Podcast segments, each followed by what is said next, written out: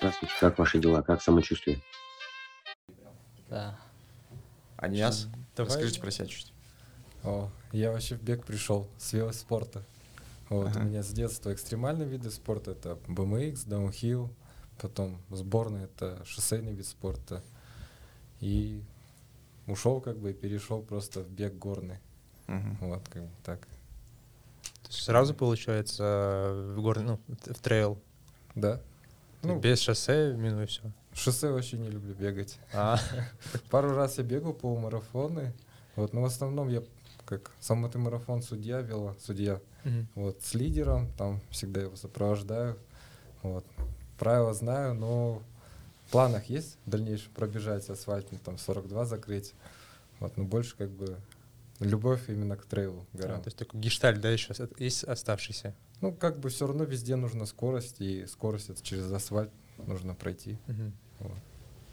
Так, можно я там од- один момент скажу? А, Это же подкаст. И мы просто подкасты с прошлого года записываем. И у нас там есть ошибки, которые мы там некоторые допускаем. Сейчас мы хотим просто как бы по-дружески пообщаться. И поэтому мы хотели, чтобы мы с вами познакомились, пообщались, кто Мгм. как, чем занимается Такой, и так далее, да. Чтобы был не формат интервью, как Ну, подкасты выпуске. часто же, они бывают, короче, беседа переходит в интервью, Допрос. в биографию, Допрос, там, да. еще что-то. Ну да, в допрос переходит. В принципе, да, у нас сегодня такое легкое общение. Э, В целом, э, как ну, вот вы, допустим, для нас, наверное, там для шоссейников э, немного закрытые, да, скажем, э, может быть, общество, потому что не всегда видишь там рано утром в 6 утра где-то в горах или вечером потом Мгм. ночью, да, то есть. И промежутки, то есть не видишь, э, что происходит, что чем занимается, и вот, ну, скажем, сообщество горных бегунов, что из себя представляет, и вообще, э, допустим, может быть, даже развеять миф о том, миф о том, что это трейл и скайранинг это одно и то же, или наоборот, может быть, мое видение ошибочное, такое вот. То есть это может быть одно и то же. Мгм. Как-то вот, ну, просто побеседовать э, и, наверное, больше раскрыть для слушателей, для общества вообще, что такое скайранинг. Призвать горный людей тоже побегать в вашей стихии, Мгм. пообщаться. Экспериментировать с Да, разными и. И в целом а, можно формат интервью, ну это не, то есть формат подкаста построить так, чтобы вы тоже нам вопросы какие-то задавали. Просто по-дружески пообщались, может, Мгм. вам какие-то есть вопросы. Не так, что мы только вам задаем, задаем. У нас в основном таки получалось всегда. Какой-то формат допроса. Здесь мы садимся и начинаем по своей, по Сел нашим такой, вопросам. Сел такой, «Яга себе». 12 слов на зрителей, помните, Да, передача да, на. MTV, да, и там, когда ты выходит и критик, там, ну, просто надо загасить им чьи-то э, так далее. Сидишь и гасишь. Ладно, Ну, в целом понятно, да, вообще. А, Ну, в первую очередь, интересно было прийти сюда, по, по- познакомиться, да, во-первых, э, лично, потому что я смотрел предыдущие подкасты там с ребятами, там Вадик Винокуров приходил, да, и с Ер- Ер- Сержаном были какие-то такие, да, ну, коллаборации, там, «Салават» и «Марафон». А, Вот, и поэтому в целом, конечно, как ты, Бауэр, правильно заметил, есть некоторая такая, как э, скайранинг, это как такой м, трю- типа Бермудский треугольник или непонятное какое-то пятно на карте, которое не, не раскрыто до конца. А вообще, в целом, мне кажется, очень правильно заметить, что любой там э, бегун, который пришел вообще изначально, ему следует попасть сначала на асфальт, а, немного поучить какую-то, ну, будем говорить, аэробную базу, а, поучить какие-то определенные навыки техники бега, СБУ, что такое вообще кросс, как бегать, как бегать, восстановительные тренировки, что такое фортлег.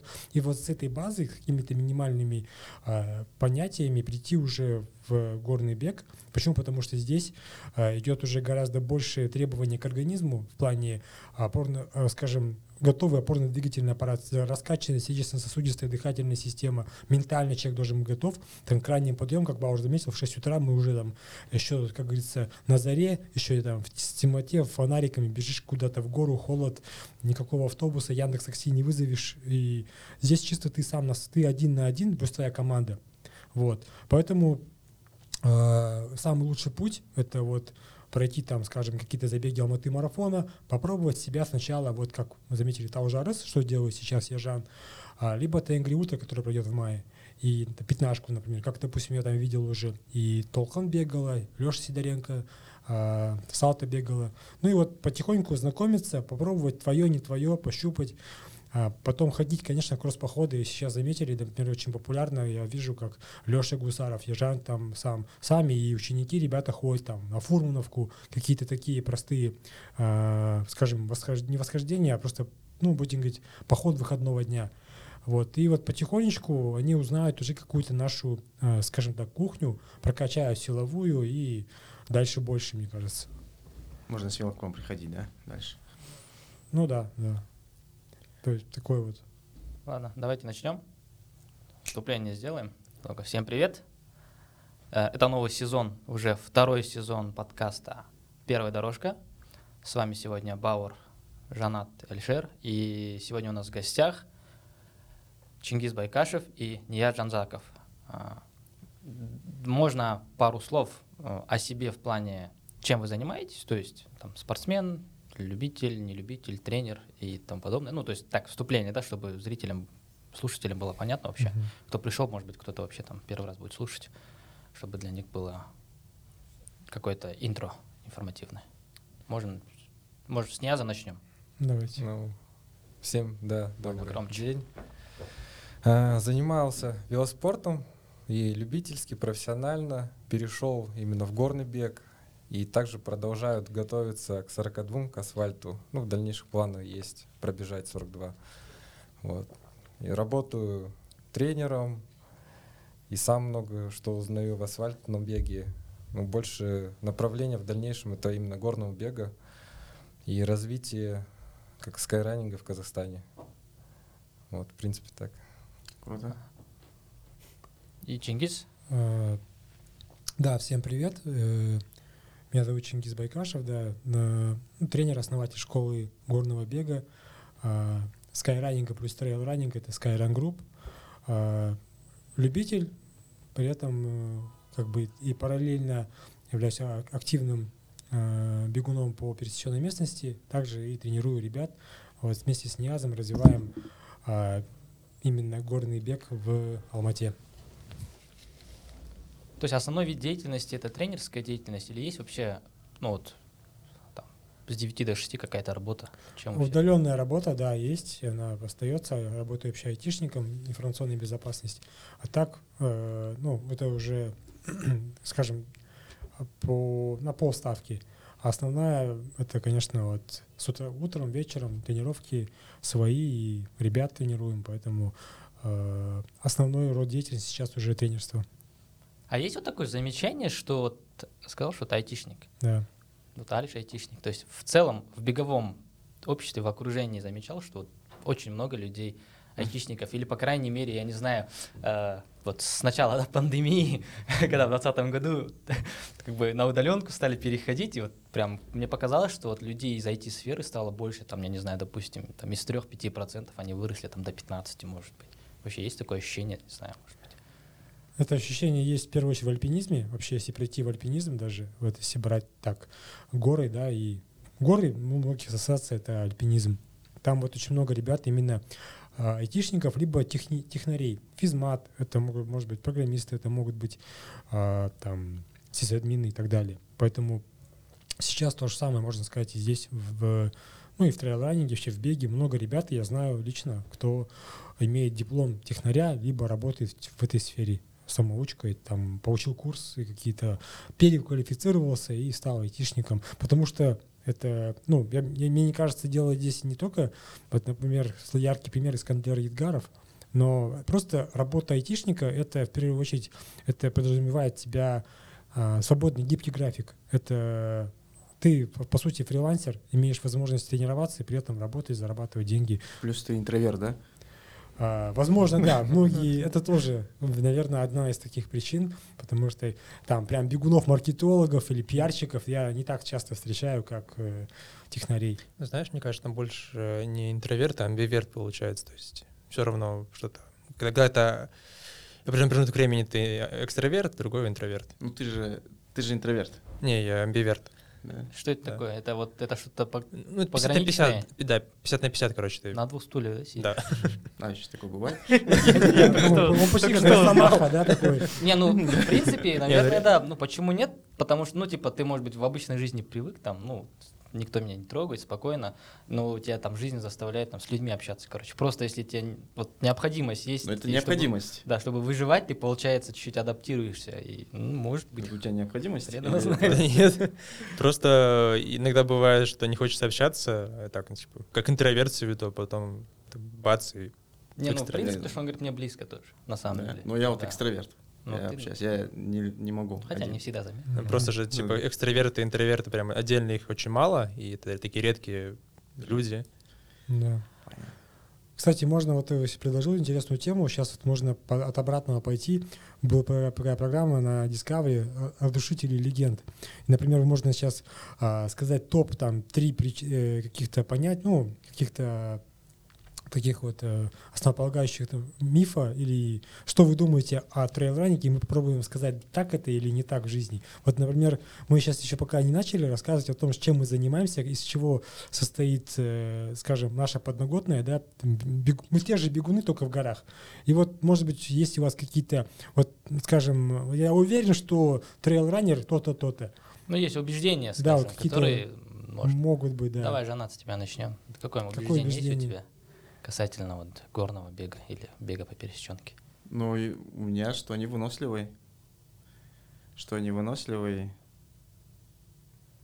и интроверты. Ну, потому что ты же сам, сам по себе бегаешь всегда один. Хорошо. Вот первое такое убеждение попробуем сейчас.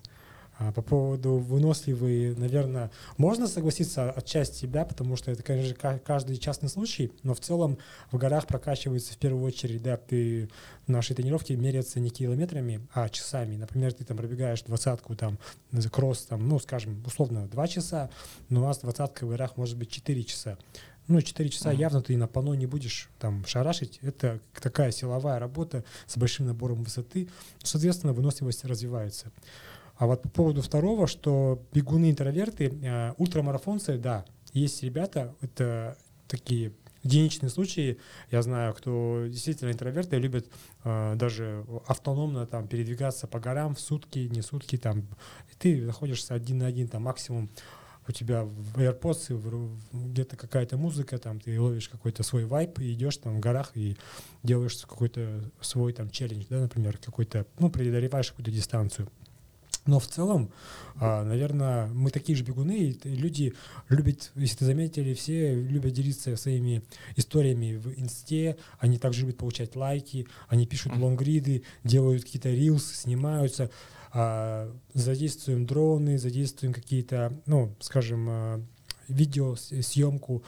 Мне кажется, для того, чтобы это популяризировать. Да, это, скажем, такая немного закрытая тема, потому что, а, может быть, здесь в скайранинге, трейлранинге нет таких спонсоров, нет такой Мало освещается, да? мало освещается, Да. мини- меньше медиа информации, поэтому, конечно же, не сравнится, да. Тусовка беговая на асфальте и здесь. Поэтому многие наши ребята, они хотят э, переходить, приходят, допустим, бегают там зимний или какой-нибудь там марафон для того, чтобы почувствовать себя, ну, в толпе, по- побыть, э, скажем, частью какого-то большого события, какое организует как раз Алматы марафон. Поэтому здесь миф, он такой.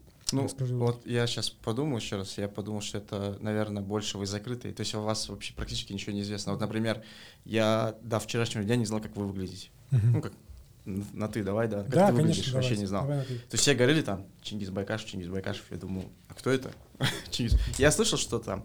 Где-то в горах, где-то в горах он Да, выигрываешь что-то, бегаешь. И для меня такой, знаешь, образ такого чувака, типа как, ну, Цайба Джесси с Mortal Kombat. Тень такая. Тень короче. И ты там выигрываешь, я думал, Чин- Чингис выиграл, Чингис выиграл. Я говорю, прикольно, а кто такой Чингис?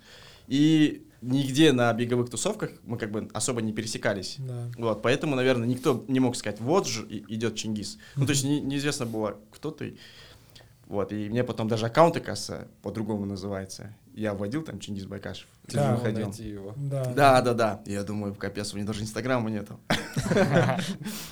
Мне кажется, что проблема, что комьюнити такое маленькое, так как ну, в трейл меньше людей идут. То есть по шоссе проще бегать относительно все равно. Мгм. Просто взял, надел кроссовки, побежал. а- Понятнее, да. Да, по трейлу там все равно какие-то свои нюансы определенные.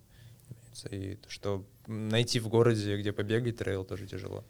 Мало освещается. Мне кажется, вот это самое... Этот, мало говорят они. А, Тусовка маленькая, да, у вас? Или у вас, ну, как бы... Ну, то есть э, такая закрытая. В пропорции, да. Она... И как будто бы она закрытая, вот. И такое ощущение, что туда ну, сложно попасть, и там типа самый, ну ты должен быть, как я говорил ранее, выносливым супер, чтобы бегать Мгм. с вами и тусоваться. То есть нету такого, типа ты пришел, ты новичок, и такое ощущение складывается. Я там не утверждаю, что это так на 100%. Мгм. Такое ощущение было тоже, когда на Як Трейл пришли, и там все такая, такая кучка зн- все людей, которые с друг другом знакомы, и мы вот отдельно такие шоссе, шоссейники стоим в углу, Ага. ждем старта, и смотрим, как все друг друга между, ну, между собой общаются, вот между собой только такая кучка из пяти человек. Мгм. Вот, ну, тоже такое ощущение складывается, что вот комьюнити такое закрытое. Давайте миф или утверждение. А, Я просто в разговоре с одним ну, спортсменом а, получил вот такое утверждение, ну, где-то разговор был года два назад или три назад, что скайранинг — это ну, то есть бег на высоте более 3000 метров. То есть и вот у меня в голове отложилось, что э, скайранинг, вот он должен быть ну, ну, там, да, то есть то, что ниже, это не скайранинг, это что-то другое. Насколько это верно утверждение или нет? Ну, это практически верное утверждение. Скайранинг начинается с 2000 метров, и там тоже есть определенные критерии по соревнованиям, но в основном это вот высотный бег, это получается вид альпинизма. С альпинизма все это вышло, это альпинисты как бы придумали и начали вот восхождение на время уже идти. Когда сначала спокойно ходили, как бы на высоты, и начали просто в темпе большом ходить, покорять там уже на использовать легкое оборудование, налегке как бы проходить маршруты. И от этого пошел скайранинг. И у нас в Казахстане он просто очень тяжело развивается. Это реально единичный случай, что Чингис у нас бегает. Вот он практически один, кто у нас бегает. Да, ну, вот десятилетие. А, и у нас позволяют как бы горы, но это еще вот то, что да, глазки нет такой, и люди не понимают, где есть трейл, где есть скайранинг. Он, но он всегда начинался вот с 2000 метров, и все, ты там можешь спуски пробегать, но это все идет там по ледникам, по скалам, ты должен много всего уметь, ты должен там с оборудованием обращаться, тоже с легким, как бы с одним карабином, с веревкой где-то про- проходить, там, с ледорубом. То есть, Но это все должно беговой быть. то есть такой еще элемент альпинизма получается, Да. что вот как в ски-альпинизме, то же самое здесь. Да, это иногда совмещают. Где-то есть техничные участки, вот в Европе кто бегает, у них там есть скалы с обрывами опасные, но там это все супер быстро, на большой скорости как бы проходи, проходится. Вот у нас этот мы стараемся как бы начать с трейла и потихоньку, кто уже вот в группе растет, Чингис их вводит уже на высоты как бы там за 4000, 4000 и показывает маршруты такие более сложные, где как бы ты смотришь, к горе подходишь, вроде бы все сыпется, да, но это можно как бы быстро пройти и безопасно. Вот. И тогда начинается скайранинг. Но до тут нужно до- дойти вот через вот эти все Ну, это этапы. Ну, это прям тяжелая дистанция, если честно. Высота точнее.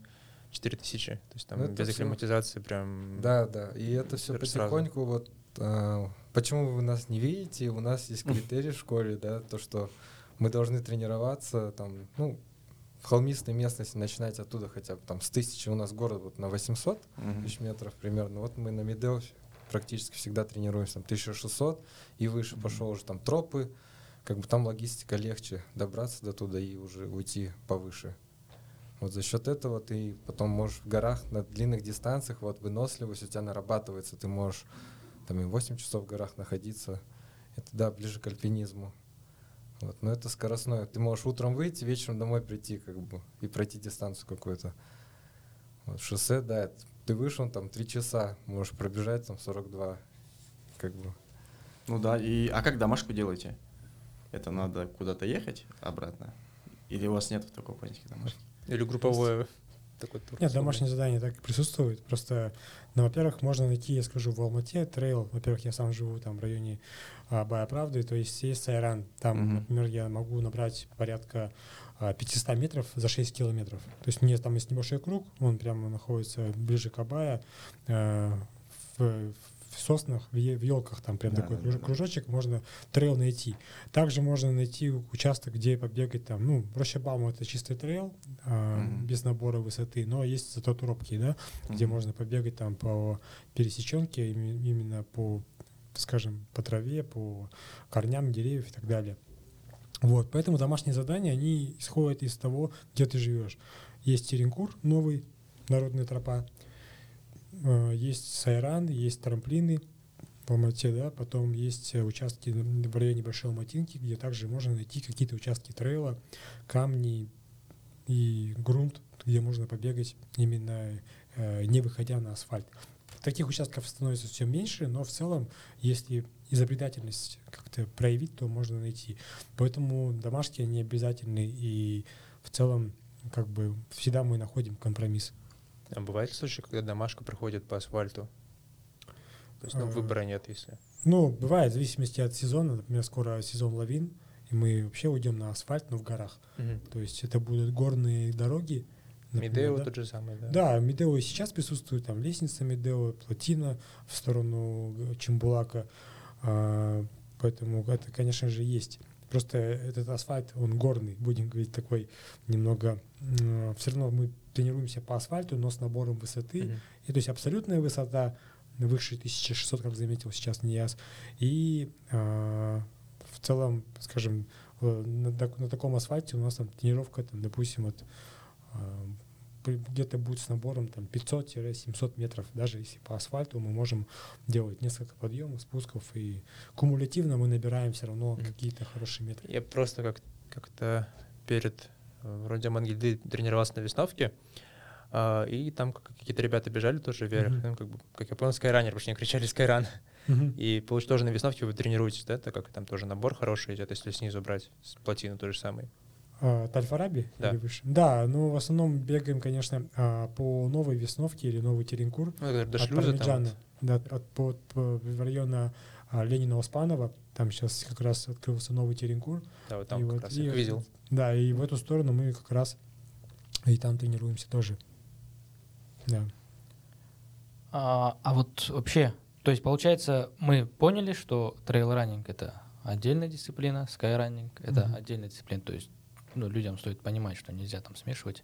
Это просто вы, скажем, и там, и там, в принципе, бегаете. А вот насколько вот эта вот э, подготовка, в основном уже у вас горная подготовка, ну, Да. скайраннинг, э, насколько она позволяет бегать э, трейлы, да? Трейлы, как правило, они же, ну, не на такой высоте, там, не такой набор, ну, или есть набор, Мгм. ну, н- не такой экстремальный, да, там, ну, возьмем те же, там, допустим, Тенгри 70, там, или 35, э, где больше, ну, там, степь, да, там, степь, там, там, пустыня, я не знаю, как это можно назвать, но в целом, то есть, э, более-менее, там, ровно, да, с подъемами, но не такими экстремальными, да, и Да. техничных э, участков, ну, гораздо меньше, чем в горах. То есть, вот эта вот подготовка, она как бы чем хороша, и, или вы ее разбавляете, когда, допустим, таким трейловым стартом непосредственно готовитесь, там, или за рубежом тоже Каппадокию, например, бежать. Ну, то есть, там, длинные бега, какие-то вот эти все вещи, или это просто вот то же самое делаешь, там, в горах э, за Илийского Латау, готовишь и просто туда едешь и все. Или нужно что-то там длинное добавлять, чтобы там, ну, такую, да, да, скоростную выносливость, так сказать, Мгм. развивать. Ну, вот а, мы, в принципе, готовимся. Сейчас у НИАЗа, допустим, группа есть у меня. А, в зависимости от а, какой бэкграунд у ребят, какая под- аэробная база, можно давать разные, э, скажем, объемы. А, есть также интервальные работы, есть лонграны. Просто, например, мы делим, у нас есть там два дня, суббота, воскресенье, где-то мы можем условно дать э, чуть больше дистанции там и меньше асфальта, кому-то больше там дистанции и так далее. То есть как бы нужно все, все равно смотреть на а, какой вообще человек, какая группа и уровень подготовки, и, соответственно, от этого меняется а, рисунок а, подготовки к забегам, вот как говоришь, Тенгри 35, 70, сейчас тем более будет 15, 35, 50, 100, ну вот, и кто бежит сотню, там у ребят, конечно, больше а, домашних заданий в плане, они должны будут, там, конечно, набегать гораздо больше а, недельный объем. Вот. И в целом мы сейчас уже переходим а, от Амангильды к следующему блоку, это уже Тенгри. Соответственно, мы будем больше бегать по плоскости, ну, будем говорить не по горам, а по холмам. Поэтому меняются локации, у нас э, мы начинаем вот ездить там район Тургеня, район Каскеренского ущелья. Мы, то есть в нашем районе, здесь, в наших горах, э, ты уперся просто в стенку и пошел набор. Это немного э, не тот тип тренировки для подготовки к тенгри, поэтому мы стараемся под старт ребят готовить на той поверхности, на тех а, условиях, которые встретятся им. Поэтому уже начиная там в апреле это будут выезды на Или, а до этого, скажем, мы будем искать где-то здесь локации. А вот сотню пробежать, вообще там есть какое-то видение, понимание, какой там недельный объем человек должен держать? Ну, то есть, допустим, марафонцы там, да, профессиональные, бегают там, ну, там, 120, 160, 180, там, по 200, да, бывает, набор на, недельно набирают. А у вас есть такое понимание, что там, ну, любитель, раз он планирует пробежать сотню, там, или там 120 Каппадокий, те же возьмем, или там 100 мильник какой-нибудь, ему какой-то, не знаю, там блок, там 3, там, или 4, ну, месяц держать там, какой-то объем нужно, нет? Типа как этот подготовка, да? Да, идет? именно во время Как у нас подготовки. называлась она, когда ты готовишься к какому-то старту? Как это же называлось? Какой-то термин был. А Подводка вроде. Подводка, да, да. Не, не, да. ну подводка это чуть- чуть-чуть переход уже с, А, э, скажем, с объемов, да, вот таких вот. Вообще, какие у вас объемы тогда? Вот, наверное, такое близкое, да, допустим. Ну, если к 100 готовиться, ну, я вот записался, долго ну да. отдыхал. Ну давай, давай, давай, расскажи, расскажи лучше. Или ну, так, да, давай. Вот ты готовишься к сотне, Да. и Ну, что ты будешь делать? А Сколько какой настрой к набегать? этому? У меня есть видение, как бы то, что я раньше катал объемы на велосипеде, часы. В основном у нас все считалось не в километражах, а в часах. Вот. Здесь тоже сейчас межсезонье было, там много отдыхал, если человек. Ну, тоже все зависит от бегуна, насколько он там до этого свою базу заложил. Либо он там год занимался и решил 100 побежать. Это тоже это совсем другая история. А если он там 3-4 года занимался систематично, и у него есть уже база наработанная, то он может там буквально вот этой базе просто сделать несколько, ну, за 5 часов тренировок он может не заходить, типа 4 часа ему хватит на бегать и, там три раза в неделю по 4 часа, вот, ну, в местности похожей на Тенгри, и сделать там СБУ, силовые тренировки, и он сможет там в течение трех месяцев хорошо подготовиться к 100, если это он занимался долго. Вот. Если он год там назад начал заниматься бегом и зарегистрировался на 100, то это как бы это он должен быть сильным, ну, здоровым человеком, и ему нужно будет просто, не знаю, с работы уволиться и готовиться, и восстанавливаться максимально быстро. Это тоже нужно отслеживать, чтобы у него не было травм. И если он бегает, и у него летят там суставы, он чувствует боли в коленях, еще где-то, то нужно альтернативу искать. Ну, я всегда делаю это бег плюс велосипед. Получается, объемы у меня силовые это бег, потому что мне страдать на беге больше. Вот, а велосипед это восстановительные тренировки, чтобы мои суставы смогли как бы и потренироваться, и немножко себя восстановить. И за счет этого я смогу, например, там неделю я делаю 100 километров горных, ну, с набором за неделю там 5000 мне хватит. Вот. И на следующей неделе я начинаю чуть включать там восстановительный через велосипед. Просто полтора часа, час покрутить педали, разбросать как бы мышцы, раз, раскидать. Это можно ходить и на массаж, можно велосипед. Вот. И думаю, за три месяца можно вот так спокойно подготовиться. Ну, спокойно ты готовишься, поднимаешь каждую неделю, там, например, на полчаса свои тренировки, объем нар- нарабатываешь. Вот. И, наверное, за месяц до старта ты просто делаешь скоростные работы. Как бы в горочке, с горочки, чтобы у тебя и мышцы стабилизации работали очень хорошо, потому что там везде неровная поверхность, там пески, холмы. Вот. Но в основном это, мне кажется, всех там убьет жара. Вот, там два круга по 50, и это первый круг, может быть, ты еще будешь свежачком, а второй круг, вот, кто более вынослив на этой дистанции, тот Да, и да, выиграет. Как бы, кто сохранится, наверное, на первом круге грамотно. А вот во время подводки вы там загружаетесь, да? с- вот есть такое там магнезию, соль, там за неделю начинаете пить, там такой вот. Ну, то есть Даже не за неделю. Нужно, если у тебя большие объемы тренировочные, ты должен все время поддерживать как бы Мгм. солевой баланс. И ну, по ощущениям, либо ты тесты делаешь, это как профессионалы, да, там готовятся, они все время тесты, тесты, и они видят, где у них спады, где у них э, недостаточно каких-то минералов в организме. Вот. А если любитель, ты просто там стараешься, да, если ты сильно потел прям, ты стараешься это все покрывать как бы каким-нибудь, ну, я, например, через больше салата, у меня жена как бывший кроссфитер, и она там ПП знает, как разбавить все это, восстановить быстро Мгм. организм. Вот, это мне помогает. Это ре- режим напомнил такой дуатлон, но только с элементами трейла вместо обычного бега по шоссе, вот сразу так трейл. Ну, здесь, да, трейл больше. Здесь нету горных объемов высотных. И чем больше ты просто будешь бегать по неровной поверхности, тем лучше ты будешь готов. Скорее всего, так. Ну, И то есть по- общую нагрузку велосипеда и бега ты переводишь в часы. Да.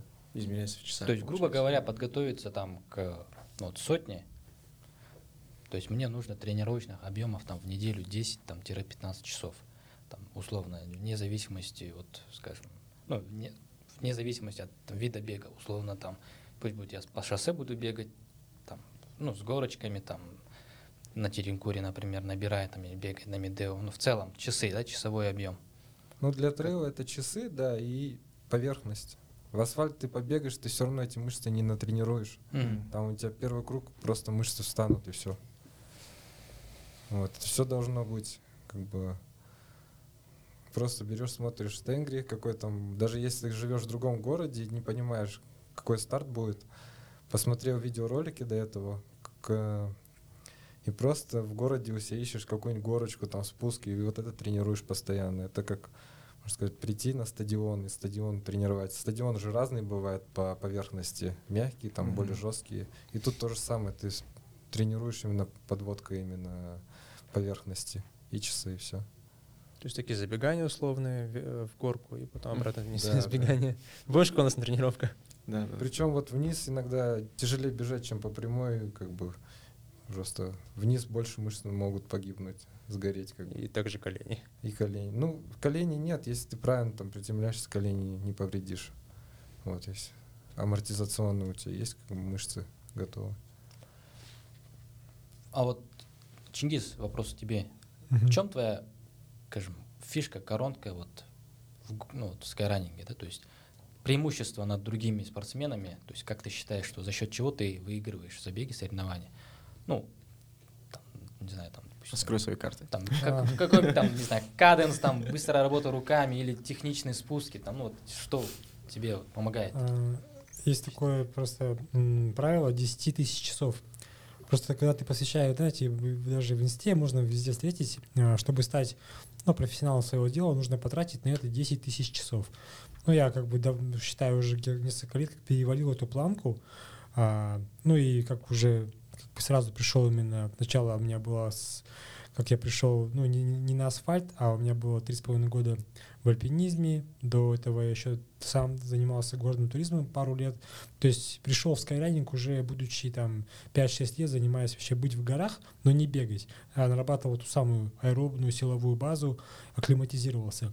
Ну и моей фишкой, наверное, все-таки является то, что, э, как я вижу, мне легче переносить высоту. Допустим, забеги на Эльбрус после 5000, когда у людей многих накрывает горняшка, они начинают замедляться, я могу поддерживать те же ваты.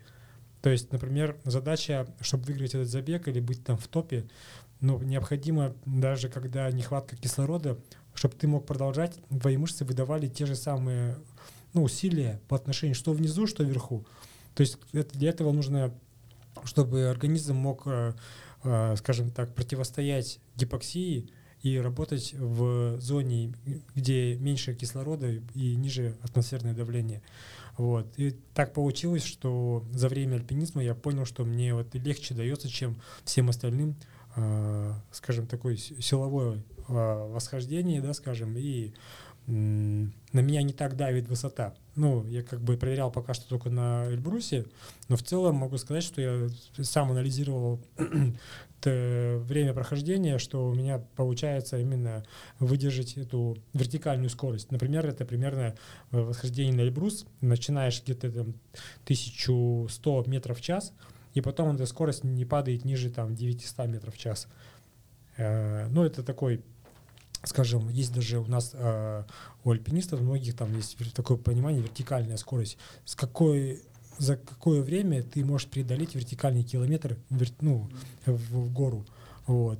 И поэтому здесь, наверное, это ну, то, что мне то, что мне получается, короче. То есть вот это вот в часах, там есть вертикальная скорость, там 600, по-моему, на стандарте.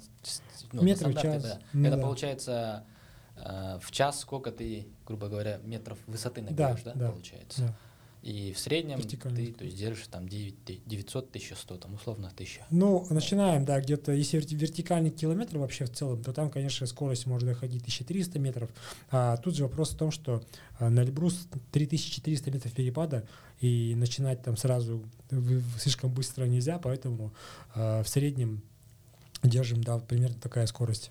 А вот ты сказал, держим ваты. а, вот это вот, как бы вот я недавне, с недавних пор стал как бы интересоваться Да. вот этим направлением, именно смотреть на мощность, да, скажем. Мгм. Ну, пульс хорошо, но если мы, допустим, будем еще смотреть на ваты, и вот ты в своих тренировках, вот как атлет, используешь ли это а, именно бег по ватам, то есть не, смо- ну, не темп, а именно вот мощность, да, то есть и сколько у тебя там выдает ватов в среднем, скажем, на какой-нибудь интенсивной тренировке?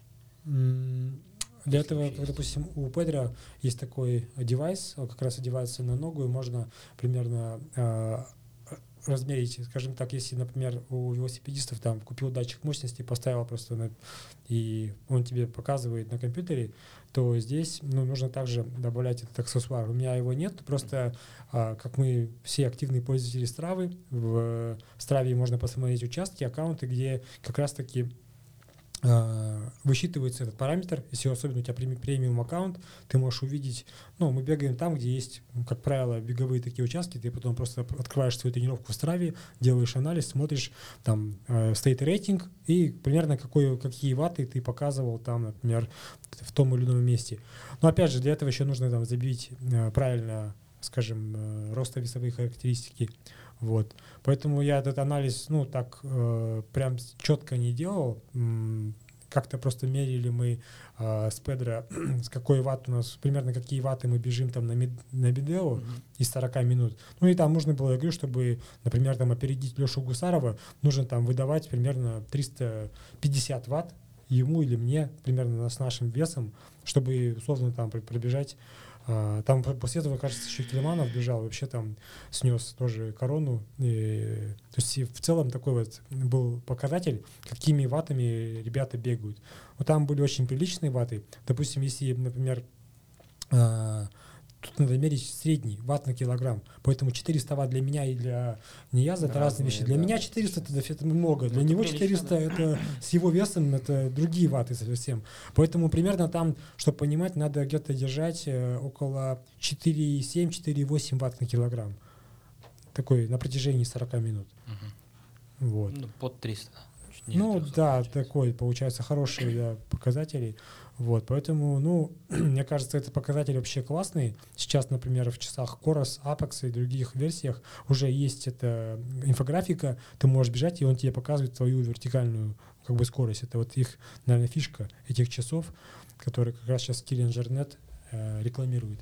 Вот, а в целом, я думаю, что за этим стоит, наверное, будущее, потому что если раньше да, тренировались по пульсу, теперь уже многие тренируются именно вот следующий этап это по ваттам, третий, э, скажем, это уже там по лактату, например, можно. Есть трениров- ра- разные, как бы, э, есть такие вот факторы, по которым ты можешь э, протокол составлять, короче. Выйти на уровень. Да. А Ну, сколько вот на веле ты в среднем ватт выдаешь? Это вот эверестинг делал, на, на сколько ватт крутил? Ты тоже же как бы, чтобы распределиться там на, ну, грубо, на 9 тысяч метров, э, как-то распределял, там не передавить? Да, я, если честно, вот э, когда в команде ездили, мы постоянно там не в про-тиме, в Астана про-тим, да, там по ватам считают тренировки. Вот вообще есть по ватам давно они тренируются, и ты сезон начинаешь, например, с пульса. Сначала пульс смотришь, там можешь, если ватметра нет, а потом уже в сезоне ты должен, у тебя должен быть ватметр, потому что пульс, он у тебя может скакать все время вверх-вниз, вверх-вниз, и непонятно. А мощность ты так не можешь э, потерять, как бы. И на эверестинге ватметр не использую, я просто высчитал, что мне комфортно будет там в третьей зоне просто все время ездить и все спокойно. И как бы именно моей интенсивной, ну такой выносливости хватит. Я не, не в красной зоне вообще там не было, просто спокойно гонял вверх-вниз и все. Вот. Один раз попробовал там в середине, вроде в седьмой заезд. там с каким-то гонщиком тоже он ехал, меня напрягал. я думаю, ладно, его, в его темпе поеду. Вот, почувствовал, что меня так надолго не хватит, еще там 7 подъемов нужно было, и я сбавил просто. Но это примерно 250 где-то, по 300 местами там, где сильный уклон на медовод, где Самал начинается, там есть А что такое мест. эверестинг?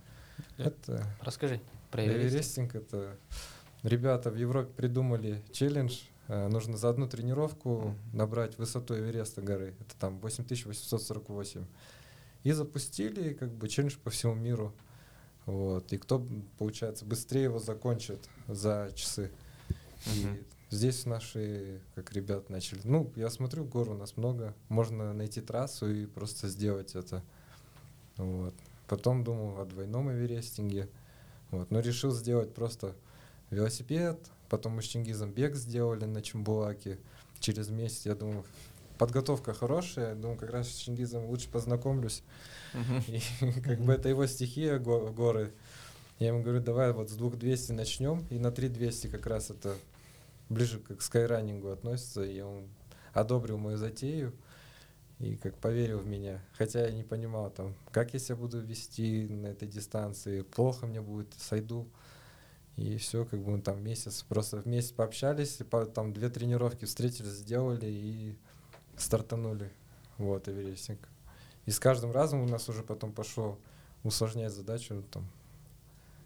И сколько это по времени заняло? Ну, в общем, по 15 часов примерно. 15 часов как в тренировочном Ну, режиме. То есть такая типа ультра, да, но в тренировке. Да. Ну, ты как бы стараешься в красную зону не попадать. Вот, если ты хочешь дожить до конца. Ну вот на странице написано Эверестинг 26 544. Ну, это получается три эверестинга я сделал. На М. велосипеде, бегом. Вот. И потом мы на плотине Медел. Там еще 12 тысяч у нас Лестница. вышло. Да. На лестницу. Да, Да, лестница, по да. лестнице мы ходили, там 12 тысяч вышло. Да, кстати, это был следующий. Да, у нас есть же такой вопрос. У меня лично Есть. есть такой вопрос. Почему? Что за челлендж такой? Что за лестница? Расскажите. Почему 24 часа надо было подниматься вверх и спускаться вниз? Ну, это не моя опять идея. Это все он. Это все он, да, там нам говорил, в Кубке говорили люди, что, зачем, ну 12 часов достаточно же, потому что это слишком много, 24 часа, что будет с вашими коленями, там же лифт, там лифт не ходит, нам же надо и подняться, и спуститься, то есть получается там э, 800, сколько, 40 ступенек вверх, 840 ступенек вниз, и так мы 83 раза сделали, просто ну, задача была там э, по протоколу предыдущего э, уже челленджа примерно понимали, что нам делать, как отдыхать. И было очень важно, чтобы не было вот такого размытого понятия а, надо там в течение суток, сколько надо. И мы расписали, мы шли просто по протоколу. В протоколе указано, что ты отдыхаешь только каждые 4 часа в течение 10-15 минут. Ну там даже, даже было меньше. Там пошел снег, и особо не отдохнешь. Там один раз только не остановился, переоделся, потому что э, и было холодно, и, и он как раз вспотел сильно. Вот, поэтому мы шли просто по заданию, как бы просчитали среднее время подъема спуска. У нас там стоял человек, как раз мой ученик, кто поддержал нас и э, делал там, э, варил нам какао, там чай, нам приносили какие-то там э, сладости, какие-то там хот-доги. Мы параллельно, в общем, мы так питались. Но чтобы это все не растягивать, у нас был э, ну, план, сколько мы примерно сделаем. Ну и по сути, поэтому э, правила мы, собственно, и прошли. А почему 24 часа это вопрос к нему.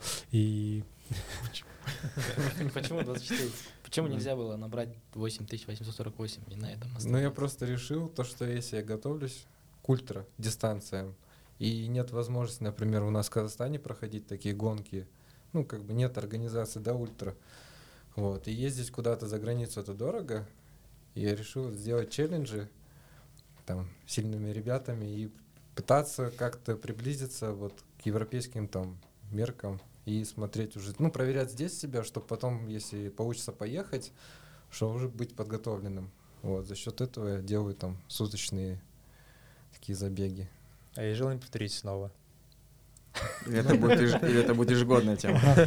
Нет, это можно повторять, но это будет скучно, мне Нас кажется. Просто спрашивали, в, ну, такой, оставляли вопрос в инсте, что про это как раз заб- забег э, суточный. И понравился ли он вам, и повторили бы вы еще раз? Был такой вопрос. Ну, это было, не- я не знаю, вот так сейчас сравниваю, там, 6 челленджей, да, сделал. А, Я бы сделал бы это еще раз, вот, но где-то в другом, наверное, месте, вот. Для разнообразия. Не, и, знаешь, Да. ты скажи, если, Просто- если кто-то 84 раза сходит, тогда у вас будет, будет Да, резон да. идти еще раз.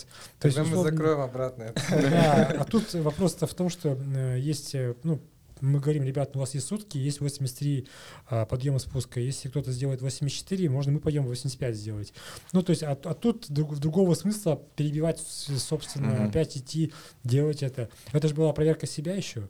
И как бы плюс популяризация лестницы. Вообще, так называемая, там у нас есть такой тренировка называется карусель скайранера. То есть вообще ребята, они должны э, ну, бегать по этой лестнице для того, чтобы максимально, скажем так, прокачивать некоторые там мышцы и э, устроить такую, знаешь, хорошую, будем говорить, это такой вот разновидность такой темповой работы или разновидность силовой, которая включает в себя много всяких параметров, и она просто ну, идеально прокачивает, ну, скажем так, а, в целом многие системы.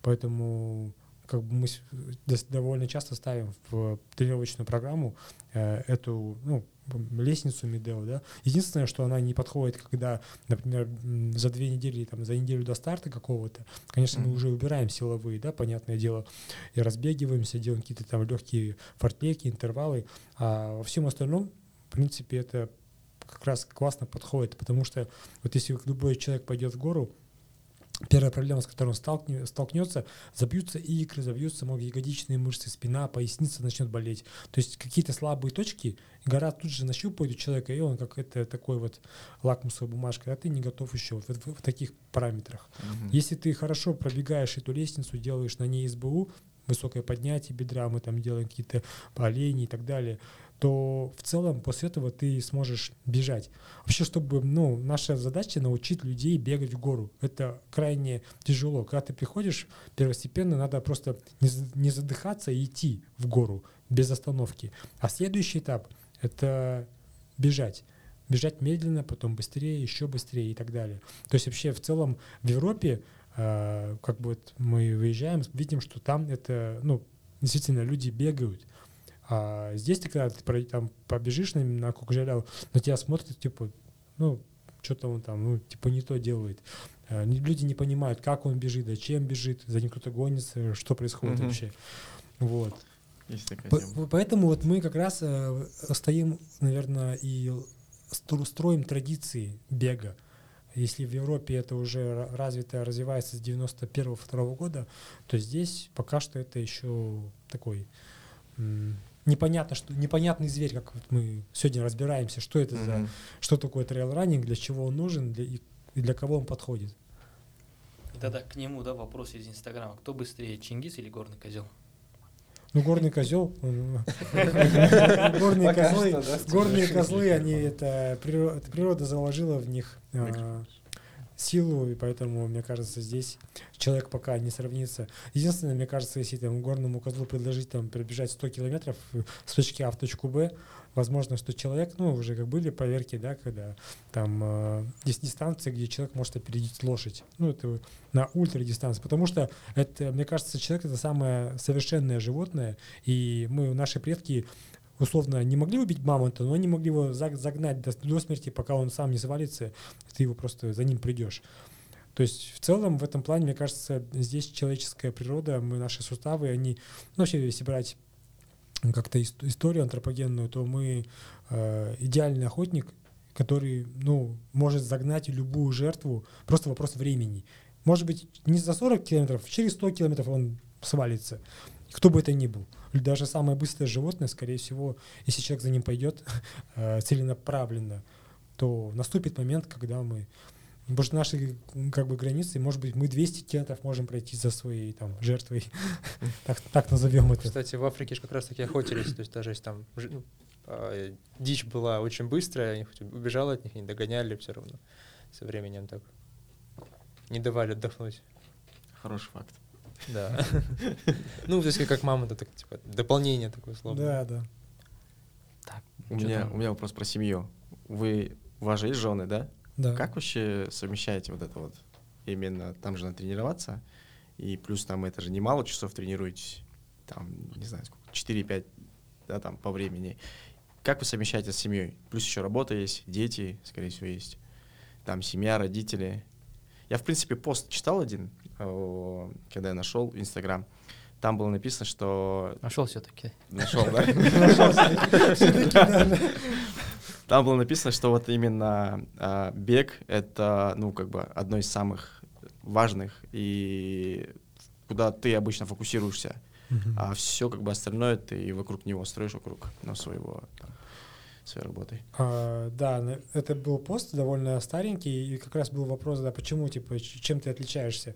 А, в тот, на тот период жизни, он сейчас немного друг- другой, идет уже другая, следующая у меня а, стадия, вот, скажем, когда я писал о том, что вот у меня есть бег, то есть это моя как работа, там отдых, там семья, друзья, все остальное у меня было немного на втором, третьем плане. Сначала я должен сделать тренировку, а все потом по остаточному принципу. И вот, э, когда ты ставишь э, вокруг ну, бег и вокруг него строишь все остальное, то, соответственно, бега получится больше. А если, например, ты будешь э, стараться как-то усидеть на всех стульях, э, то пострадает одна из сфер. И по-любому бег останется где-то в углу. Вот, поэтому у меня был такой период, что у меня там все, я спрашиваю, что там не позвали, друзья, а что тебя звать, ты же говорит, в горах, ты же где-то бегаешь.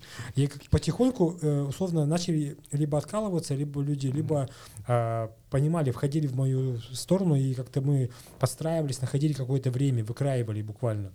Вот. А сейчас могу сказать, что уже семья стоит на первом месте, а потом работа и так далее, да, и поэтому или семья работа где-то на одном уровне, и потом уже мои личные амбиции, тренировки, они... Вот сейчас он уже ушел на остаточный принцип. Но могу сказать, что пока я это сильно не ощущаю, благодаря базе, вот больше 12 лет уже, да, в этом виде спорта занимаешься, и в целом э, наработал какие-то часы, и сейчас, ну, условно, я, было время, когда я работал на организм или на свое имя, да, теперь оно работает на меня буквально, ну, это буквально в смысле. Я как будто сейчас разогнался и какой-то поймал какую-то волну и дрейфую. То есть я уже прикладываю там процентов на 30 меньше усилий, но пока я все еще держусь на этом уровне и благодаря там, наверное, какой-то магии прошлых лет, так скажу.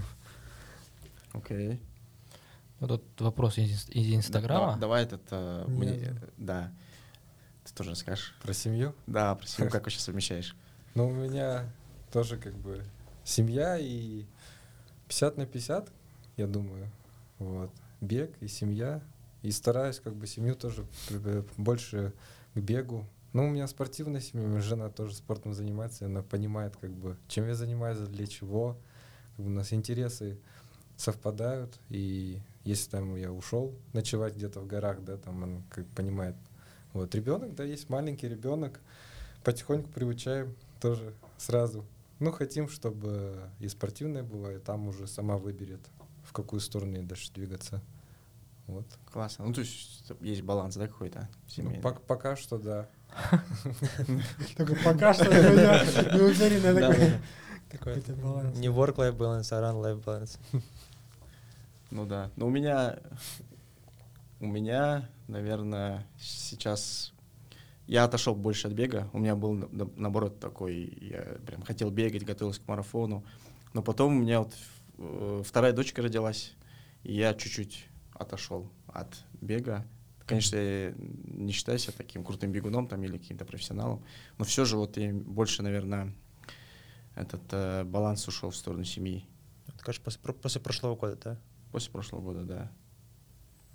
Вот. У тебя просто ты не женатый, ты это не Ну поймешь. да. Особенно, Да. когда второй ребенок уже, да, это как раз другие, ну, приоритеты будут. Да, бывало, что ты, тебе надо long день пробежать с ребятами, а ты думаешь, не, давай лучше long пробегу возле дома и пойду дальше там, разбужу Ну. семью, приготовлю завтраки, ну что-нибудь такое, да? Вот, то есть ближе к семье. То есть возле дома пробежал домашку и вернулся домой, ну типа такого. Стало таки, стали такие приоритеты. Что там? Ну, Мне кажется, правильная история, что вот именно больше семья на первом месте. Просто вот люди интересуются, а как вы пришли к бегу, да? Вот, ну, в принципе, об этом чуть говорили. То есть я так понял, нужно будет подытожить еще раз, да, как вы пришли к бегу, может быть, вот там у кого тренировались или путь там проделали до того, как, скажем, в Skyrun Group сейчас Мгм. людей тренировать вообще? Нет, у меня не было никогда тренера, просто так получилось, как, как уже а, через горы. То есть в, в целом все начиналось, как я уже говорил, с, там, с горного туризма, потом был этап а, альпинизма в секции «Буревестник» при Казгу. А, после этого там проводились как раз у нас всякие зачеты, мы, э, и забег на Мангильды. Ну, я, собственно, как раз первый раз там поучаствовал, и а мой первый забег э, там, в 2009 году, э, в декабре, и с этого началась как раз а, беговая такая деятельность, но опять же сразу в горах. То есть я не бегал там по асфальту, а пришел, скажем так, из горного, из горного пешехода превратился в горного бегуна, и дальше уже появилась тенденция развивать уже беговую школу. Что там у тебя? Что там по бегу? Такая пауза. У меня по бегу. Да, я не знаю, просто бег, он сам по себе появился вместе с велоспортом, мне кажется, потому что у нас в Алмате велоспортом круг год нельзя заниматься, и ты должен как-то поддерживать свою форму. Ну, вот зимой например, смотрел то, что можно по тропам ходить, там нам план писал, у меня был личный тренер, как меня познакомили после сильной травмы. Вот. Ну, повезло просто, что познакомились с человеком, и он меня восстанавливал а, через горы и через велосипед. Было, получается, сильное сотрясение, упал там, и он просто говорит, я тебе там, у меня случаев много было в жизни у человека, он на мировом уровне находится. А, и он мне говорит, просто будешь ходить часы, вот, там в горы будешь ходить, поддержишь форму, и все, и дома там постараешься там отжиматься, подтягиваться, и на этом фоне ты там в марте, когда сезон начнется велосипедный, на велосипед сядешь и поедешь. Вот, и так где-то с января месяца я начал ходить, просто в горы по тропам, изучать, там у людей спрашивать, не еще там гаджетов по GPS, вообще об этом не думал, просто на Кокжаляу идешь, и все, и там два часа походил и домой поехал. Вот, а, наверное, основное такое, что я начал бегать, это вот с Чингизом буквально два года тому назад. Я с ним просто лично очень хорошо познакомился, ему предложил давай делать что-то, у меня есть там знания с велоспорта, то, что меня научили, передали, как это все работает, и физиологию человека рассказали в спорте.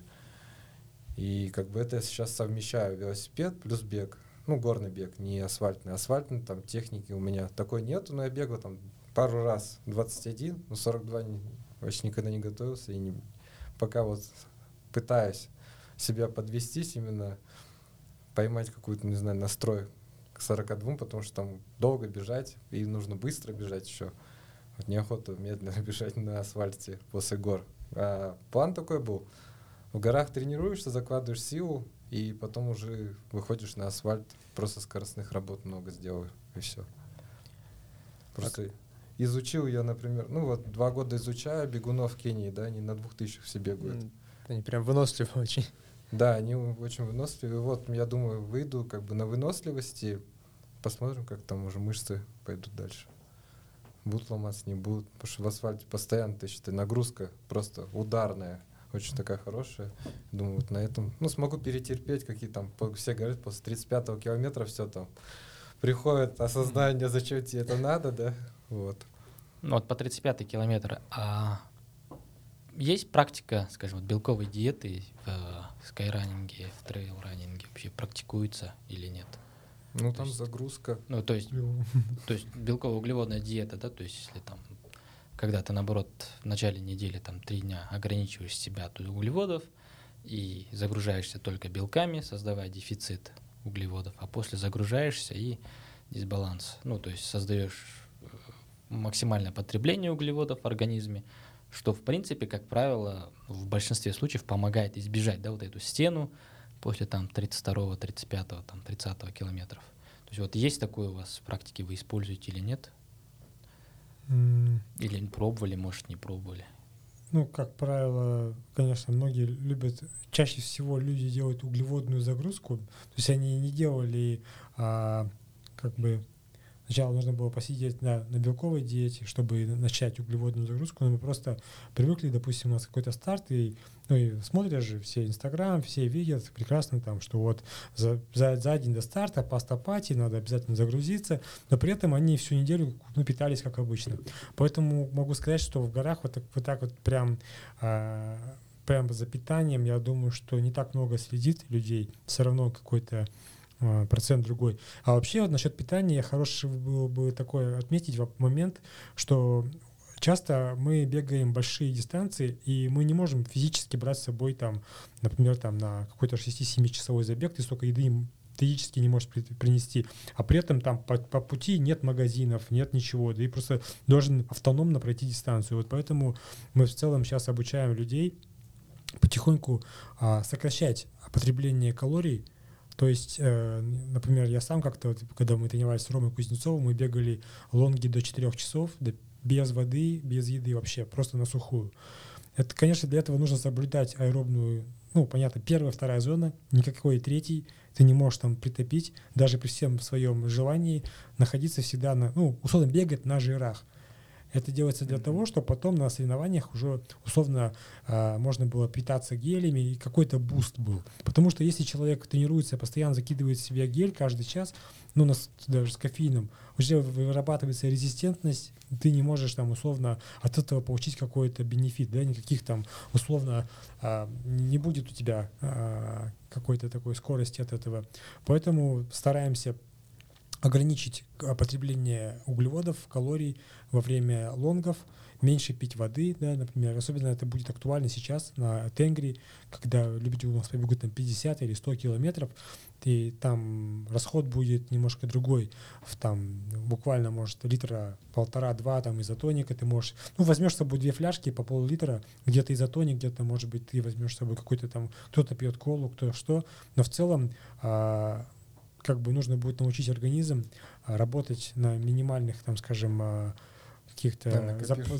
да, то есть, соответственно, если в, ну, скажем так, мне кажется, у вас в асфальтном беге это тоже практикуется, но у нас это более критично, потому что реально надо не заголодать и при этом э, попытаться пробежать там э, дистанцию там с минимальным количеством э, потребляемых там каких-то э, ну, питания, да, например, там просто берешь с собой один банан на, на всю гонку, там, два так ребята несут с собой рюкзак, там у них куча, я просто бегу, у меня в руке один банан, больше ничего нет с собой. И ну, пункты питания, да, только? Ничего никакого нет. Я так побежал, там это было, я помню, дистанция где-то порядка 30 километров, там с набором 1100 метров. Ага. Я с собой просто нес всю дорогу, одну один банан, на, всякий случай. случай. Если я вдруг заголодал, я где-то его по пути съел, все, у тебя больше ничего нет, конечно. Ну, в целом, конечно же, да, может быть, где-то НЗ у меня лежит, какой-нибудь гель, но я его точно не собираюсь сегодня использовать. Это только там какой-то непредвиденной ситуации. Вот, поэтому в целом есть классные такие, такие данные в стамине, где можно посмотреть, как раз ребята у меня тоже, кто ультрамарафонцы, кто бегает больше полтинника, они уже видят, что э, начинают потихоньку сокращать. То есть раньше они бегали и такие, ой, сейчас, чтобы там голова не поплыла, надо там на высоте сахар есть. Ну, поэтому часто мы, альпинисты, используют шоколад, колу, то есть много сахара, чтобы, условно, ты не поплыл там. Но в то же время нужно как бы тренировать, скажем так, аэробную базу, чтобы ты мог бежать, скажем так, в первой, второй зоне э, и питаться при этом, ну, чуть реже. И потихоньку сокращаешь. Условно, липидное окно растет, у тебя э, получается, что липидная мощность вырастает, и ты можешь э, долго на жирах, как это говорят, кето-диета, сейчас еще есть такое популярное mm-hmm. слово, да, и вот на этом фоне также э, стараться, ну, есть что-то малокалорийное, агуша, там всего 120 калорий, в целом тебе там ничего такого не даст по сравнению с там сникерсом, которым 300 калорий. Вот. Ты типа обманул желудок, что-то там выпил, вроде что-то сладенькое, но по сути дела тебе это особо много там не даст. И вот, поэтому вот как-то вот так мы практикуем, чтобы в ультрадистанциях ты мог там а, пробежать э, с минимумом еды. Потому что, представь, ты сам бежишь, там у тебя снаряжение обязательное, там куртка, там, можно сказать, фонарик бери с собой. У нас там бывает рюкзак на Ребис Рейс, он весит килограмм 5. Ты представь, ты бежишь там такую дистанцию. А если ты, допустим, взял с собой меньше еды, но при этом это получается меньше вес, меньше сил потратил. Но в то же время ты можешь от кого-то отбежать. А люди там, бывает, реально вы- вышли как на поход. Они там, рюкзак у них там, чем, 20 тяже- литровый, чем да. тяжелее рюкзак, тем, тем- тем ниже твоя скорость. Ну да. Так это мы же были вот как раз на Мангильде и на Яке. А, вот вообще вот э, есть какая-то цель, там, UTMB забеги бегать, ну, то есть участвовать в них, и вот у нас вопрос, да, из инсты, как раз Мгм. за какое время можно собрать нужное количество баллов для участия в UTMB? Э, Вот В зависимости от дистанции, самая простая дистанция CCC 60 километров за год можно набрать, э, даже имея там, допустим, пробежать там Тенгри и там Ирбис, и в целом этих там, может быть, надо посчитать, э, 2-3 забега за год И хватит, да? и хватит, чтобы пробежать самую, ну, пройти лотерею, э, на UTMB там э, ограниченное количество человек, ну, может быть, то, что увидят флаг Казахстана и нас пропустят, но, допустим, тем же а, французам очень сложно попасть. Э, нужно иметь высокий балл, PI, Performance Index, М. чтобы там элитой быть, и тогда ты попадаешь туда. Вот, поэтому у нас есть цель, мы как бы потихоньку а, будем, из-за того, что была пандемия, мы как- как-то в прошлом году мы только были в Турции, бежали всей командой а, старт Л- Ликийская тропа. А, в этом году попытаемся поехать в Италию, там уже будут очки. И дальше, я думаю, что в 23-24 год будем уже смотреть по, по баллам, сможем ли мы там съездить э, на какой-то из... Либо забег будет серии by UTMB, это как франшиза работает, например, в Таиланде есть такие Да-да-да, забеги, в было. Италии, в многих других странах. Вот. Либо, ну, то есть, скорее всего, это будет сначала бег, ну, такой, что-то by UTMB, а потом уже сам, потому что на UTMB там уже, как бы уже говорилось, надо набрать определенное количество баллов и пройти лотерею. Это как многие марафонцы мечтают побежать major, но у тебя нет, ты не проходишь как, а, допустим, бегун быстрый, и, соответственно, тебе нужно пройти лотерею, там, major, ты не знаю, бежать где-нибудь в Париже, или ты хочешь в Берлин бежать, но это не факт, что ты попадешь. То же самое UTMB, там очень жесткая конкуренция, Это как в Бостоне, походу, то есть ты еще и баллы собираешь, да. а еще ты должен, ну, лотерею выиграть, короче, два в одном. Мгм, да, так и Как есть. в Бостоне там у тебя квалификационное время, при этом твоего времени впритык может не хватить, тебе надо еще там котов еще минут пять запаса там условно иметь, чтобы, ну, наверняка пройти. А вот, получается, наши забеги не котируются, да, вот в... ну, то есть не, не помогут набрать баллы для UTMB или как? Из-за того, что наши забеги, они немного по дистанции, вот сейчас Тенгри 100, я еще не знаю, сколько баллов даст а, и ИТРА, и UTMB, там сейчас две вот эти организации, нужно подавать а, документы, пока при- Да, то прикладывать даже профиль, сертификация. сертификацию пройти, да, сколько баллов они дадут, три там и так далее. Но вообще, чтобы попасть на UTMB, нужно собрать камни, так называемые. И вот, чтобы э, эти камни дают только те гонки, которые работают под франшизой by UTMB. То есть ты должен не просто там поехать собрать какие-то баллы, так еще есть там специальная как вот, э, система а, набрать там 10 камней. Там есть у кого-то два камня, какой-то забег дает, какой-то три. И чтобы, допустим, участвовать э, в UTMB там дистанции, а, так, ну, UTMB само 100 160 к- километров, там нужно, я думаю, а, где-то 12 камней, это надо ездить- поездить по Европе, по Азии, посмотреть, собрать вот эти вот.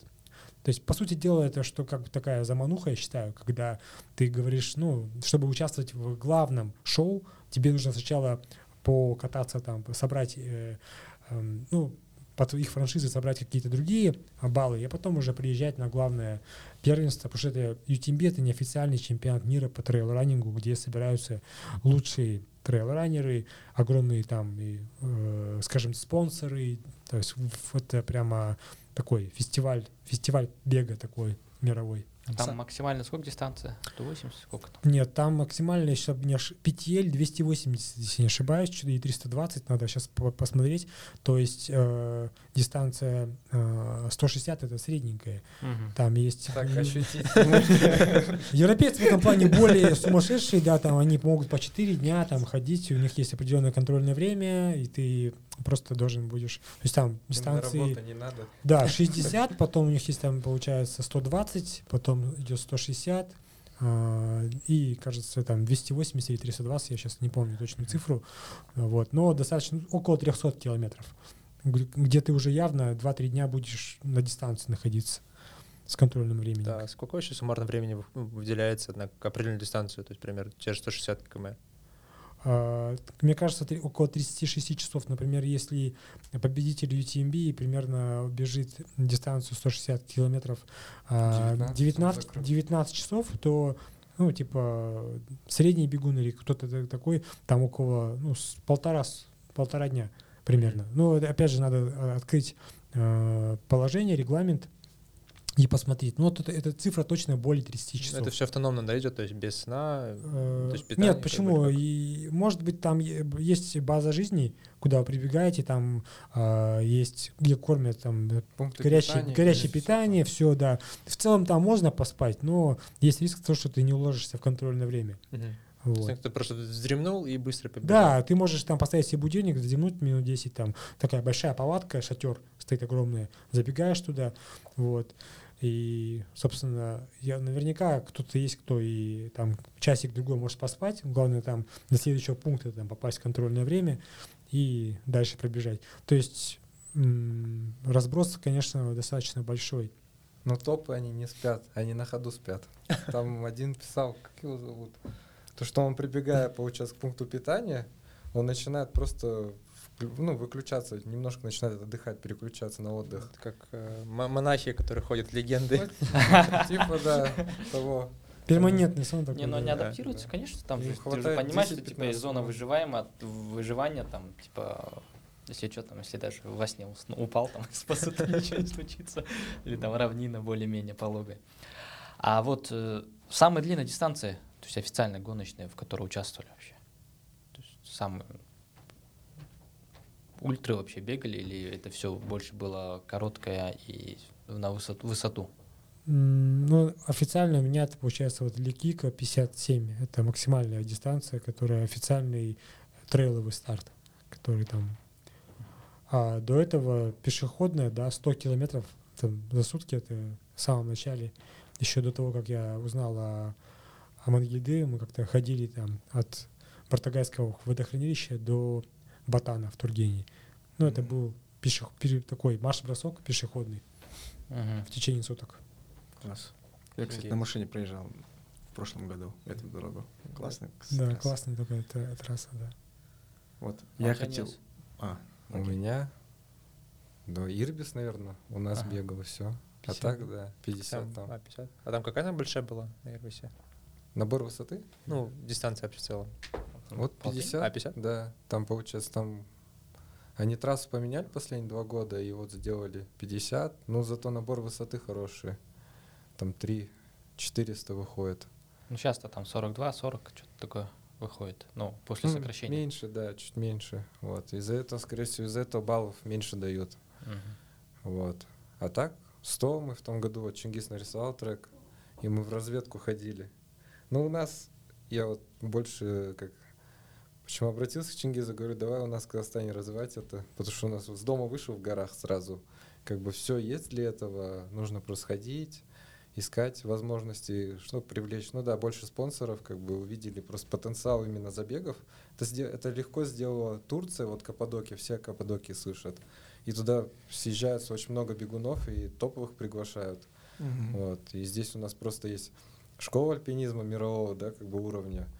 И это все просто немножко как утихло, но я думаю, тоже через пять лет это все придет, потому что туризм начинает расти, прям колоссально растет, но много подводных камней, как бы, и вот бег тоже он сейчас потихоньку, вот горы начинают, например, туристы ходили, ходили, им надоело, они начали потихоньку там быстрее ходить, вот на пике. Типа успеть до работы, там сбегать тренировку в горах. Ну, я так практикую, пробую, смотрю по времени, во сколько мне нужно выйти, чтобы не во вред и работе, и семье было. Вот. Но пока что это 4 утра должен встать, сбегать там до 8.30 тренировку. Ну, если хочешь заниматься скайранингом. Капец, это в 3 часа надо встать? Не, в 4 встаешь где-то, за 30 И- минут собрался И, и выехал, да. Как бы по локациям тоже нужна машина, там как много нюансов. Но это Мгм. все потихоньку. Вот у нас Аюсай сейчас строится, там тоже много троп разных. И можно асфальтнику бегать на высоте, вот как в Кении, там есть японская дорога, она прям скоростная, если так Мгм. посмотреть. Если ты средний асфальтник, ты можешь спокойно там тренироваться, зато высота хорошая. И сейчас основное, да, это воздух. Вот, А да. сколько там высота? На Apple? 1900. 1900, да. Отлично, может, лонг сделать? отлично. А, а во сколько спать ложитесь? Ну, спать я уже привык, наверное, где-то 6-5 часов мне хватает.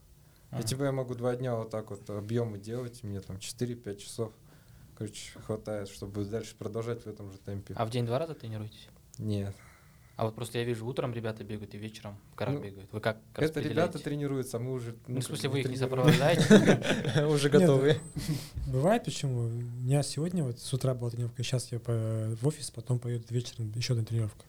В целом, э, ну, до трех я сейчас делаю, у меня бывает так, что утром две и вечером одна. Бывает максимум, ну, четыре. Это прям, если там, когда, ну, так, график подстроился, и Ну, меня просто свободный... Это не моя тренировка, Да. да.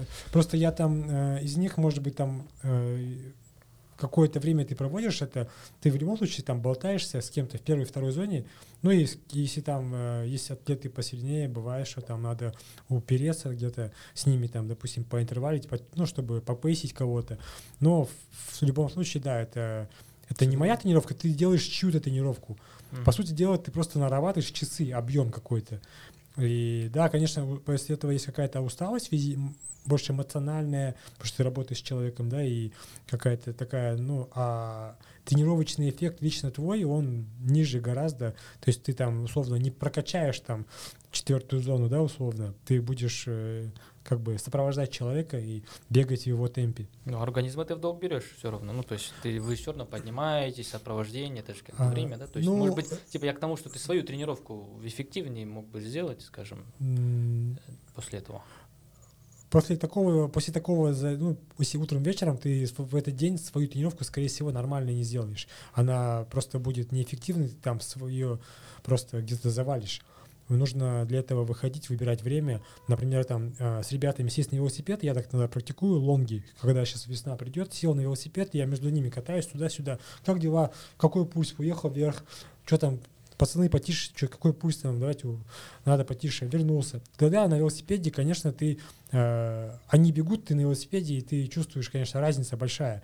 А, ну, и то, если это гора, то ты в гору тоже нормально педалишь. Можно после этого сделать какую-то свою короткую работу, но как бы в любом случае это э, лучше не смешивать такие, такие дела. Просто, как он сказал, у него реально база работает. Ему этого достаточно. Он к соревнованию, не знаю, я не два раза с ним ходил, реально, вот мы на тренировку два раза ходили, я там умирал. А он просто вот на вот этом фоне как бы просто к соревнованию участвует и выигрывает. Вот, а мне нужно тренироваться, догонять как бы его уровень. Вот. А еще вот вопрос такой, а можно ли не страдать в скайранинге? Это, наверное, вопрос от новичка, скорее всего, поэтому такой.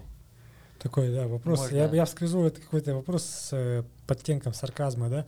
А, можно, но как бы тогда это будет... Если... Я тут скажу, просто процитирую своего товарища, а, лучший вертикальщик России, Виталий Чернов, как-то сказал, если ты а, идешь, ну, э, участвуешь, да, в скайранинге, и тебе не тяжело, э, значит, ты делаешь что-то не так. То есть страдать надо всегда. Скайранинг, он именно в, в плане забегов, не тренировочного плана, это всегда а, страдание. То есть, чем, но тут и надо вспомнить слова Лэнса Армстронга, чем быстрее крутишь педали, тем быстрее отдохнешь. То есть, а, есть гонки, где ты реально должен выложиться и отдохнуть. И многим нравится вот это ощущение. Поэтому в тренировках в любом случае будут страдания. Неважно ты, как тебя зовут, там, Киллиан Жарнет, или ты Педро, или ты там, кто бы ты ни был, ты будешь страдать. Но на каждый, каждый на своей скорости просто страдает. Такая философия, Раньше- как у нашего Володи. Раньше Да. сядешь, раньше выйдешь, как организм Да. У меня, воп- у меня да. вопрос, да. У меня вопрос по поводу амбассадорства. Как вообще стать амбассадором какого-то бренда? Что для этого нужно? Ну, я не знаю, там, может, кто-то хочет стать каким-то Ну, амбассадором. например, Кто-то того же. Соломона. Ну да. Я, кстати, да. Смотрел. Да. Инстаграм смотрел. Да, да. Да, Соломон, я не знаю, просто нужно саму приходить, общаться с кем-то, с фирмами, предлагать, ну, продавать себя. Что ты им даешь взамен, как бы, и все. У нас сейчас это все только развивается же в Алмате, в Казахстане. Вот, и там много критерий, то, что ты должен медийным быть, Вот. Не так прям смотрят соревнований сильных практически, ну таких нет, там два старта в году ты можешь пробежать. Вот. Больше просто должен быть, популяризировать какой-то вид спорта, не, не то, что просто он там, в велоспорт тоже придешь, какую-нибудь запчасть хочешь себе, да, там амбассадорство получить. Ну, у нас просят, например, как ты это популяризируешь, больше в рынок войдешь. как бы. И все, ты должен предлагать варианты, искать возможности. А есть такое, типа, по контракту? Я просто в рекламе работал. По контракту, типа, 6 постов, Да, там, такое 8 тоже сторисов в- там, в неделю, условно. Так. Не, не, ну, неделю, там, месяц, например. Ну, это Ус- условно. Да, условия любой какие-то есть, да? Да, есть, есть тоже свои, как бы. А вот еще про, э, про рекламу хотел сказать, э, вопрос задать. Вот на лестнице, там же были рекламодатели, да? Или, ну, или это больше спонсоры, наверное, которые поддержали, да? Денежных не было, это все было просто как поддерж- поддержка. Вот, везде знакомые есть, и они там, Чембулак, они просто поддержали нас там Да. бартером, то, что у нас была подводка. Но это я как бы очень говорю, давай, надо пожить на высоте. Хоть как-то это посмотрел, как профессионал готовится, да, и к- с вело тоже понятие есть, что высота все равно будет сказываться так долго, ну, находиться на 1800 и вот так спускаться вверх-вниз. Вот, и мы в отеле там жили, тренировались, и ночью выходили на тренировки у нас было, потому что мы не понять не могли, как организм будет себя вести ночью. Вот, Мгм. и мы ходили там по плотине ночью проверяли. И, ну, таких пока что денежных нету, есть просто поддержка как бартером. Все. А вот Мгм. И вот ну, один из таких неотъемлемых, да, может быть, обратно такие палки беговые, да, аксессуар, там, предмет.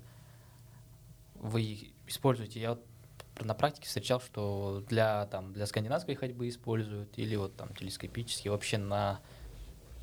Какие рекомендуете вообще палки вот выбирать, да, допустим, для новичка, там, что удобнее? Понятно, что там карбоновые, складывающиеся, которые не мешают, это одна тема, но если там, допустим, в базовом периоде для начинающего, или есть существенная разница в этом, что выбрать или нету? Может быть, пофиг, просто там по высоте как-то подобрать. Здесь просто надо выбрать, я думаю, алюминиевые палки, в первую очередь, они тоже не сильно отличаются по э, граммажу. Допустим, Физан Компакт, там 158 грамм, это итальянские палки. Вот э, самые распространенные сейчас в Алмате среди бегунов э, по горам. Э, и то эти палки мы используем чаще всего только в период, когда мы движемся по снежному рельефу. Когда снег, лед, проскальзываешь, тебе необходима дополнительная точка опоры, для этого нужны палки. Это раз. Во-вторых, ну, наверное, многие слышали, что вот Ирбис, у нас это дистанция 42 км с набором 3300, и поэтому здесь, конечно же, очень много гор, и просто если вы пойдете без палок, скорее всего, спина, поясница отвалится скоро. И плюс это поддержка как на подъеме, так и на спусках. То есть разгрузить бедро, э, икроножные мышцы, повиснуть немножко, чтобы поработал плечевой пояс. Вот, поэтому карбоновые палки брать советую только для опытных бегунов, чтобы их не сломать, потому что они стоят там порядка 200 долларов. И плюс, э, конечно же, как бы рабочая лошадка должна быть такой э, цена-качество. Поэтому, мне кажется, типа физанов или какие-то любые другие трекинговые палки с весом до 100, там, до 180 грамм, они подходят для тренировок в горах. Ну, то есть возможность регулирования, она важна, да? То есть или они Очень, да. короткие? Компактность. Потому что если ты не, не в машине, э, то очень сложно. Например, ты бежишь, и тебе нужно сложить на, на спуске. Если палка цельная, ты ее никуда не сложишь. Придется вот так бежать с ней, как с веслом, всю дорогу. А так трекинговая палка, она, допустим, длинный спуск, ты ее можешь собрать, положить в рюкзак и бежать вниз. Кстати, а вы помимо трейл-раннинга, скайраннинга, какими еще другими видами спорта занимаетесь? Ну, и велос- велоспорта. То есть, к примеру, Ну, тот же горнолыжный, скитур, или, к примеру, такое. Ну, я чуть-чуть просто для себя занимался и занимаюсь. Лыжные гонки, да. И, в принципе, кроссфит немного. Там, ну, по сути дела, зимние просто виды спорта такой. Зимой база, кроссфит и лыжные гонки. Лыжные, э, беговые лыжи в горах или на трамплинах. Беговые? Да, беговые лыжи. На трамплинах есть трасса. Да. А, Это- который это изрезанный, да, холм? Да, да, да, да. На блоке, да, тоже, кажется, что-то? На блоке, да, Аиб, ну, не совсем где Аиба, где Ал- Алатау. Нет, сама же там, если ЛБК же, Алата уже есть Да. база. Где проходит как раз гонка Житал Жарыс, прямо Да, это да, да. лыжная трасса. Вот там мы бегаем, катаемся на беговых лыжах. Очень классно подка- закачивает. Ну, в базовый период лучше всего. Последний вопрос я задам. э, Чингизу, и еще такой Блиц есть. Но вопрос такой, почему Чингиз не бегает асфальт? Ну, А, это тоже с инстой. Ну, сейчас это не, при- не в приоритете, и все-таки душа лежит к горам, поэтому я считаю, что лучше не сидеть на двух стульях и заниматься тем, что тебе нравится. И лучше получается для асфальта мне не хватает скорости, и как бы пока не планирую в будущем, да, как не ясно, у меня есть тоже гештальт и мысль пробежать марафон просто для галочки. А, Но пока еще, я думаю, это там, может через несколько лет. И я Блиц задам, наверное, буду так говорить кому. Там, там всего там 7, вопросов. Вот Чингиз, скайранинг или трейл-раннинг? Скайранинг. А, не я, кроссовки вот с шипами, которые вкручиваются, или кроссовки с кошками? С которых вкручиваются. А, так, с- тебе же вопрос. Килиан Жарне или Дмитрий Митяев? Дмитрий Митяев. А, так, тебе же Шоссер или МТБ? МТБ. А, Так, Ну, Замешкался. Гармин или Сунта? Сунта. А, Так, с- кому бы задать? Давай тебе, Чингиз. Соломон или Red Fox? Redfox. И так, давай тебе же. Гель или Агуша? Гель. Все, на этом, на этом вопросы закончились. Да. Так, а, спасибо. Ну, вообще, много чего интересного для себя узнал. Особенно важно было понять вот про мощность, то, что вы э, смотрите на это. Я думаю, вектор правильный на самом деле, вот касательно мощности. Именно мощность бега мерить. Потому что я сам хочу этим тоже углубиться, Мгм. помимо пульсовых вот этих зон. Ну, ждем челленджей, чтобы этот челленджи ваши спонсоры уже поддержали где-то где-то бартером, где-то где-то уже деньгами, так сказать, чтобы рост был. И, наверное, вот развивайте спорт свой э, и закладывайте это в будущее поколение также. Тем более у нас условия такие, да, позволяющие, наверное, и детский спорт, возможно, в будущем ну, будет а, можно будет развивать, я думаю. А, Спасибо за, за полтора часа пролетели вообще очень быстро. Да, время пролетело за классной беседой. А, Давайте успехов вам. Увидимся на стартах. Может, пару слов скажете? В конце мы такую музыку еще добавим, чтобы так грустно стало. Ну, вообще, спасибо всем, кто если дослушали до момента, когда мы по 90 минут болтали о том, э, как поженить асфальт и горы, да.